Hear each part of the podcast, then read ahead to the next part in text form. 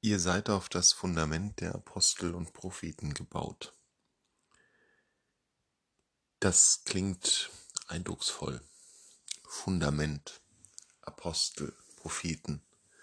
Vielleicht hat man vor Augen romanische Kirchen mit den Darstellungen der Apostel an den Säulen, der Propheten an den Seitenwänden.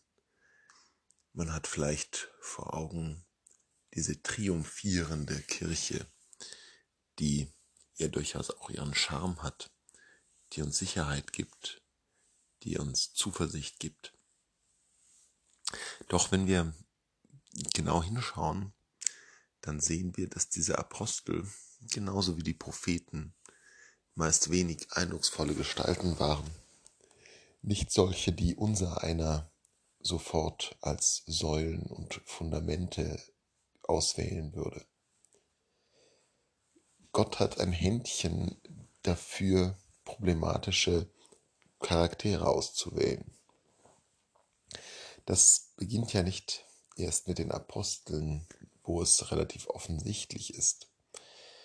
Den Verräter Judas, den Zweifler Thomas, das Großmaul Petrus, den Christenverfolger Paulus.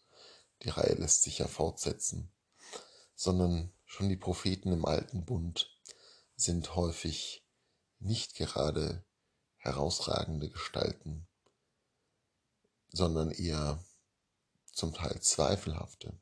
Denken wir an Jonas, den Gott mehrfach berufen muss, dem er Gott auf die Nerven gehen muss, bis er sich in seinen Dienst stellen lässt. Denken wir an Mose, der auch voller Zweifel und komplett ohne Selbstbewusstsein ist. Es ist also offensichtlich, dass Gott das Schwache in der Welt beruft, um das Starke zu Schanden zu machen. Das bedeutet aber auch etwas für unser eigenes Leben.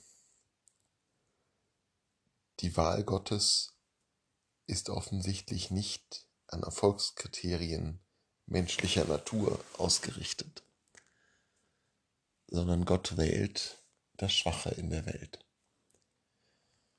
Und so ruft er auch uns auf, unsere Schwächen zu wählen.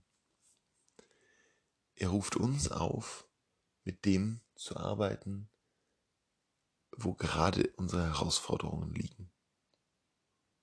Gott will uns nicht deswegen, weil wir etwas besonders gut können, sondern obwohl wir vielerlei Schwierigkeiten haben.